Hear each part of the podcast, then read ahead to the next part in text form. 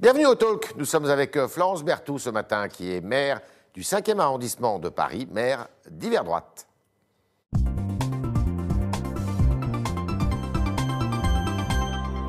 Bonjour Florence Berthoud. Bonjour. Alors, euh, les régionales approchent maintenant, c'est dans quelques six semaines. Euh, vous allez euh, vous engager dans ces élections régionales et départementales? Je suis conseillère régionale. Alors, Ouais. déjà, les élections départementales, vous connaissez la spécificité Il parisienne. n'y a plus de département. Il n'y a plus de département. Et lorsque euh, on est élu dans une équipe municipale, par arrondissement, et puis forcément, on est au Conseil de Paris. En tout cas, les partis hauts de, de la liste. Donc, les départementales concerneront. Régionales, vous allez Paris. vous engager pour qui? les régionales, je suis dans l'équipe de Valérie Pécresse. Ouais. Je préside comme conseiller régional euh, le magnifique euh, Fonds régional d'art contemporain. J'ai réussi avec Valérie à faire euh, une chose que euh, bah, la précédente majorité n'était pas arrivée à faire, c'est-à-dire donner au FRAC des réserves et les donner à voir à tout le monde dans un des départements les plus pauvres de Paris, puisque nous, allons, nous sommes installés à Romainville. Alors, comme Donc je elle, trouve que c'est une bonne présidente. comme elle, vous avez quitté les Oui. Républicains. Est-ce que vous estimez que c'est un, un- un- un test important avant la présidentielle pour ce qui concerne euh, Madame Pécresse, puisqu'elle n'a pas caché qu'éventuellement elle pourrait se présenter à la Euh, présidentielle je, je pense euh, qu'on ne peut pas tout mélanger. Enfin, les tests, les tests plus sur une manière peut-être de se positionner euh, politiquement. Moi, je crois qu'on est en train de rebattre totalement euh, les cartes sur le plan politique, que beaucoup d'états-majors n'ont pas compris, que les Françaises et les, et les Français, ils souhaitent avoir des élus qui sont capables d'abord de tendre la main, euh, de tendre la main au-delà de leur propre famille euh, d'origine et de construire des projets cohérents. Et ça, on voit bien que ça se fait de plus en plus en marge des partis. C'est ma conviction. Euh, et euh, d'ailleurs, elle a annoncé très Les clairement qu'elle allait alors? En tout cas, les partis euh, dans euh, la forme originelle telle que issue euh, quand même en grande partie de cette bipolarisation de la vie politique issue de la Constitution de 58, Oui. euh, je pense que ces partis-là n'ont plus d'avenir. Vous êtes où, vous? Est-ce que vous êtes compatible avec Emmanuel Macron, par exemple? Je suis, euh, j'ai été classée comme les Macron, euh, les Macron euh, Compatibles. je suis une femme libre, sans mauvais jeu de mots, là pour le coup. D'ailleurs, je suis adhérente à Libre. Et moi, Libre, c'est le vous savez, j'ai la particularité d'être issue et de revendiquer d'être issue de cette droite gaulliste et sociale. C'est pour ça que je me retrouve euh, dans la manière dont, dont- dont Valérie Pécresse conçoit Ouais. la politique euh, régionale. Et je suis à la tête d'une mairie où euh, nous avons réussi à avoir une équipe qui va de la droite au centre. Mon premier adjoint est la REM. J'ai une conseillère de Paris euh, LR, un conseiller de Paris euh, moderne. Dans une présidentielle, vous avez Valérie Pécresse et Emmanuel Bon, je Macron. pense vous qu'on n'en est pas là du tout. Vous choisissez ça dépend euh, des tempéraments et puis ça dépend euh, des projets quand même. Donc on en est vraiment, Si vous restez, vraiment si- pas là. Alors, vraiment on, va, pas on va passer à autre chose. Moi, mais je si vous restez à droite, euh, votre droite, c'est Valérie Pécresse, plus que Ma- Xavier Bertrand. Ma droite, en tout cas, ma droite est celle plus euh, de, de- de Valérie Pécresse aujourd'hui, bien sûr. Je me retrouve dans cette autorité, mais c'est pas l'un contre l'autre. C'est euh, en tout cas euh, la région. Elle a fait le job, comme on dit. Elle a une vision de la Ouais. région et euh, elle s'est à la fois euh, tirée vers la droite quand il faut sur le terrain régalien, elle l'a montré pour la police des transports, euh, Ouais. les aménagements euh, des commissariats, etc. Et puis, et puis prendre à gauche ce qui est positif, et notamment, notamment pour arrêter avec cette écologie euh, euh, punitive ou alibi et faire une écologie pragmatique. Donc- Regardez ce qu'elle a fait en matière d'agriculture biologique euh, en, en- en région Île-de-France. Donc je comprends que si jamais elle se déclare, vous Non, allez je- la moi je suis sur les régionales. D'accord. Alors, dans cette région, il y a quand même Paris, Oui. avec Madame Hidalgo, et il y a euh, une polémique qui est montée assez euh, violemment ces dernières semaines, c'est celui de la propreté de la ville, avec euh, un hashtag qui s'appelle Saccage Paris et qui estime, de signataires, qui estime que eh bien, Paris est sale, Mais de plus les- en plus sale et que ça se dégrade. Vous Mais- êtes d'accord avec mais ça les- Mais je, je- je- je suis d'accord. J'ai été pro- cette, été une des euh, premières. euh, j'ai été une des premières euh, au Conseil de Paris euh, à le dénoncer. Ouais. J'ai d'ailleurs présidé la seule mission d'information et d'évaluation qu'il y a eu sur le sujet. Mmh. Et tout est dans les- le rapport que j'ai présidé et qui était constitué cette mission d'information d'une quinzaine d'élus de tous bords. Ça allait de la droite à la gauche. On a fait 45 propositions. Madame Hidalgo n'en a mis aucune en application. Et à chaque fois qu'il y a un problème, on le règle comment Ou la maire de Paris le règle comment Ou fait semblant de le régler en annonçant qu'on va dépenser toujours plus d'argent, si c'était la solution, que ne l'a-t-elle fait euh, avant Ou en mettant des échelons hiérarchiques intermédiaires. Donc la propreté, c'est une affaire de bon sens, c'est une affaire de volonté. Et quand on est maire, il faut aimer gérer la vie. Mmh. Et il n'y a pas les grands sujets et les petits. Je n'ai pas dit ça. Je pense que euh, Madame Hidalgo n'est pas une gestionnaire. Et il y a des sujets où il faut avoir du pragmatisme et être gestionnaire. Est-ce que vous avez adhéré à Saccage Paris? Adhérer. signé? Est-ce que vous avez Non, je ne veux pas signer parce que le sujet n'est pas de signer. Euh, je relais le ras-le-bol et je le relais pas avec Saccage Paris. Je le relais depuis que je suis maire d'arrondissement. D'ailleurs, beaucoup, de, euh, beaucoup euh, de remarques qui sont faites sur ces réseaux sont des remarques que je fais, mais comme d'autres maires, et que je ne cesse de faire. Est-ce qu'avec Mme Hidalgo, la ville est plus sale qu'avant? Parce que certains de ses soutiens disent, mais non, mais Paris, et elle-même d'ailleurs, dit, Paris, ça a toujours été un problème, la propreté. Non, la ville est plus sale. Ça s'est dégradé. la ville s'est dégradée. Elle s'est dégradée parce qu'il y a peut-être eu, il faut le dire avec franchise, plus de sollicitations de l'espace public. D'ailleurs, mon rapport avait démontré qu'il y avait plus d'espace entretien, qu'il y avait plus euh, de euh, personnes sur l'espace public, voilà, plus 100 000 personnes à peu près par jour, par rapport, ben, parce que euh, parce que on vient travailler à Paris, il y a l'augmentation du hein, tourisme, etc. Bien. sûr, en temps normal. Bon, et la ville a cessé de réduire les moyens depuis 2001 et c'est dû aussi à M. Delanoë, alors il y a euh, une, anticipation surtout, euh, sans doute. On a démarré sous le, mandat euh, de Bertrand Delanoë, mais le grand gap, si j'ose dire, en termes de, a été franchi par Mme Hidalgo c'est objectivement le mandat de Anne Hidalgo. Alors la réponse de Mme Hidalgo, c'est de dire bon bah je vais déconcentrer cette et décentraliser cette. Oui, il ne faut pas qu'elle imagine. Elle, elle, va confier, elle veut confier aux arrondissements l'entretien euh, de leur territoire. J'ai toujours demandé ça. J'ai été une des premières à le demander. Attendez, à une réserve près, c'est que nous ayons impérativement une autorité fonctionnelle sur les services. si vous n'avez pas, ça veut dire que vous pouvez organiser les passages propreté, les équipes, euh, les équipes, l'organisation euh, des équipes. Et puis il faut évidemment avoir les moyens euh, qui vont avec. Je vais vous donner un seul exemple. Un quart des moyens matériels est en permanence à l'arrêt. Si nous, parce que, d'abord, le matériel très sollicité, le matériel qui... Non, je ne vous parle pas du temps de là, est à l'arrêt parce qu'il ne fonctionne plus. Donc, on l'envoie à réparer dans des ateliers euh, parisiens où euh, tout le matériel ou une grande partie du matériel va être réparé au même endroit et bilan des opérations, vous attendez pendant des semaines et des semaines que euh, des laveuses reviennent. moi, j'avais demandé qu'il y ait des systèmes mal géré, donc c'est très mal géré. Et ça, maintenant, vous allez pouvoir le gérer si c'est. Mais si on nous donne les moyens. Donc, je pense que ce calcul est cynique et qu'on risque de nous transmettre, évidemment. Le pouvoir sans les moyens. Non, pas le, enfin, le pouvoir. On n'aura pas le pouvoir parce que si vous voulez, le pouvoir sans les moyens, c'est pas le pouvoir. Mmh. c'est les enquiquinement, pour ne pas dire autre chose. Donc oui, si nous avons une autorité, encore une fois, euh, hiérarchique et fonctionnelle sur les services ou une partie des services, à tout le moins l'encadrement, et puis des moyens. Alors, il y a un sujet aussi qui euh, fait pas mal bouger, c'est celui d'Airbnb, de la location touristique. Vous êtes dans un arrondissement qui est concerné nécessairement, parce que vous êtes au cœur de Paris. La mairie de Paris veut réguler, réglementer justement ces locations.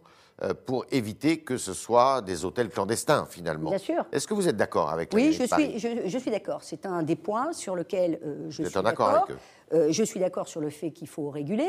il faut réguler, mais il faut aussi savoir pourquoi on en est là. On en est là aussi parce qu'il y a une politique, une politique immobilière, une politique de déplacement qui a conduit à ce que des Parisiens quittent de plus en plus Paris, parce que mmh. la vie était de plus en plus dure, et qui a facilité euh, l'augmentation euh, du prix euh, du mètre carré. Bon.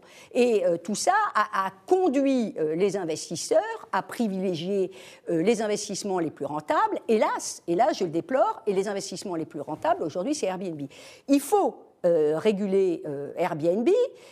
il faut réguler Airbnb, je pense, en limitant le nombre de semaines euh, où on peut louer euh, Airbnb et il faut. Cette réglementation serait aussi euh, zonée, si je puis dire. Ça serait par rue ou par quartier. En tout cas, il faut que ça puisse être aussi territorialisé, comme, comme on dirait, parce que vous avez des quartiers où objectivement les locations euh, se sont réduites comme une peau de chagrin. Et ça veut dire que derrière, évidemment, c'est euh, la fréquentation des écoles qui diminue et, la vie locale, qui est une vie locale qui, est, qui se réduit elle aussi, forcément. Alors, il y a un sujet aussi qui fait couler beaucoup d'encre et pour lequel vous êtes, sur lequel vous êtes opposé, c'est celui de la rénovation de la gare d'Austerlitz. Oui. Qu'est-ce qui va se passer alors? La rénovation euh, de, la gare euh, d'Austerlitz. Vous êtes opposé On est en pleine incohérence. Euh, qu'il faille faire appel à, un opérateur privé, parce que si ce n'est pas l'opérateur privé, c'est le contribuable qui va payer. Oui. Qui ait du bureau et des surfaces commerciales pour rentabiliser l'investissement. Oui.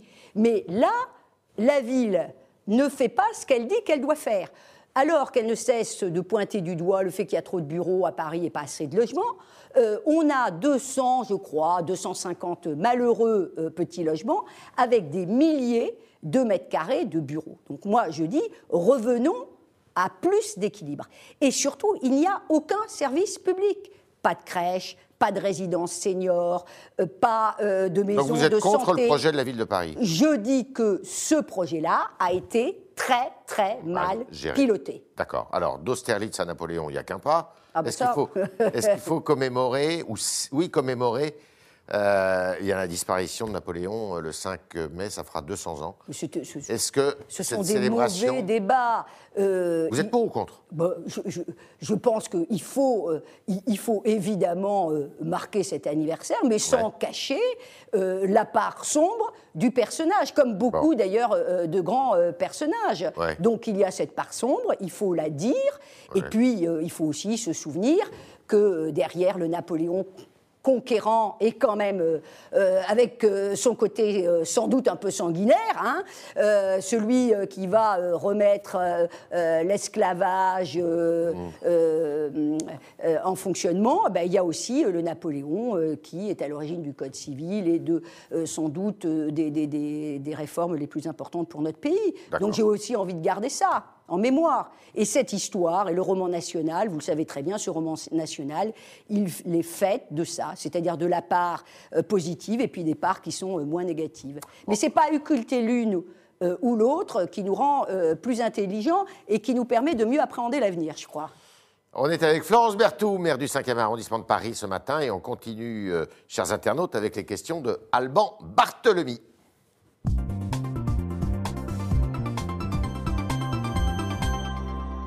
Bonjour Alban. Bonjour Yves et bonjour Ronan Bonjour. Euh, je commence avec la question de Pascal sur le Figaro.fr. Euh, faut-il refaire payer, selon vous, les restaurants pour les terrasses éphémères? Beaucoup, nous dit-il, risquent de devoir fermer leurs portes. Alors c'est un débat aussi qui anime euh, la ville de Paris et Madame Hidalgo a dit peut-être qu'à la fin du mois de juin, eh bien, ceux qui ont une terrasse devront payer une espèce de taxe. je pense qu'il faut procéder en deux temps. D'abord, il y a la période qui vient là, objectivement, euh, ils ont besoin de travailler et pas d'être assaillis euh, de taxes. Euh, que maintenant, il puisse y avoir paiement de taxes pour ces, pour ces terrasses éphémères dans plusieurs mois, ça me paraît être logique. Mais il faut attendre évidemment que, l'activité reprenne. parce que là, on voit bien qu'on va avoir une activité, une activité qui va reprendre pour partie, car les intérieurs des restaurants ne seront pas ouverts. Donc on peut considérer, en tout cas dans les tout, tout prochains mois, que euh, ces terrasses éphémères sont la contrepartie du fait de ne pas pouvoir euh, ouvrir à l'intérieur. Mais il faut surtout, ce que je demande à la ville, comme beaucoup d'autres maires, il faut surtout qu'il y ait un cadre euh, commun à l'installation de toutes ces terrasses. Car aujourd'hui, nous avons des terrasses qui pourrissent littéralement sur pied. C'est-à-dire C'est-à-dire que des terrasses qui ont été aménagées avec des palettes, avec les moyens du bord. Ça, ça pourrit. Donc, il faut qu'on ait un minimum d'obligations esthétiques. D'hygiène, ça va sans dire, mais, euh, mais esthétique. Et puis il faut surtout qu'on arrête ensemble un horaire de fermeture de ces fameuses terrasses Mmh. et que cet horaire y soit respecté. Vous voulez, le président de la République a dit qu'il voulait reca- enfin, repousser, parce qu'il disait que 19h c'était très tôt, le couvre-feu. Vous êtes d'accord avec lui? Oui, je pense. Il faut aller jusqu'à quelle heure? 22, 23 heures? Pense que, écoutez, ça c'est aussi euh, aux, aux médecins de, de- de nous aider pour le coup. Bon, mais je pense que oui, parce que euh, la vie qui s'arrête à 19h, d'abord euh, l'ouverture des terrasses, ça ne va pas servir à grand-chose. Euh, donc oui, euh, c'est d'ailleurs regardez les pays européens, euh, c'est ce qu'ils font, mais tout ça est lié évidemment euh, à la Virulence de l'épidémie, à la la virulence de, l'épidémie. Mais si la virulence diminue, il faut évidemment euh, repousser le couvre-feu. Ou alors là, je ne vois pas euh, tellement la logique. Il faut surtout, surtout euh, qu'on élargisse les bénéficiaires du vaccin. Car ça, ça va être ça, évidemment. Alors, justement, Olivia sur le Figaro.fr vous demande s'il faut, selon vous, ouvrir la vaccination à tous les adultes volontaires. Alors, euh, tous les adultes volontaires, dès demain, dès demain, ça va poser problème, euh, mais il faudrait à tout le moins élargir la vaccination très très vite, immédiatement, à tous les personnels, professeurs, mais aussi personnels d'entretien, euh, qui sont euh, dans euh, les écoles, les collèges, les lycées.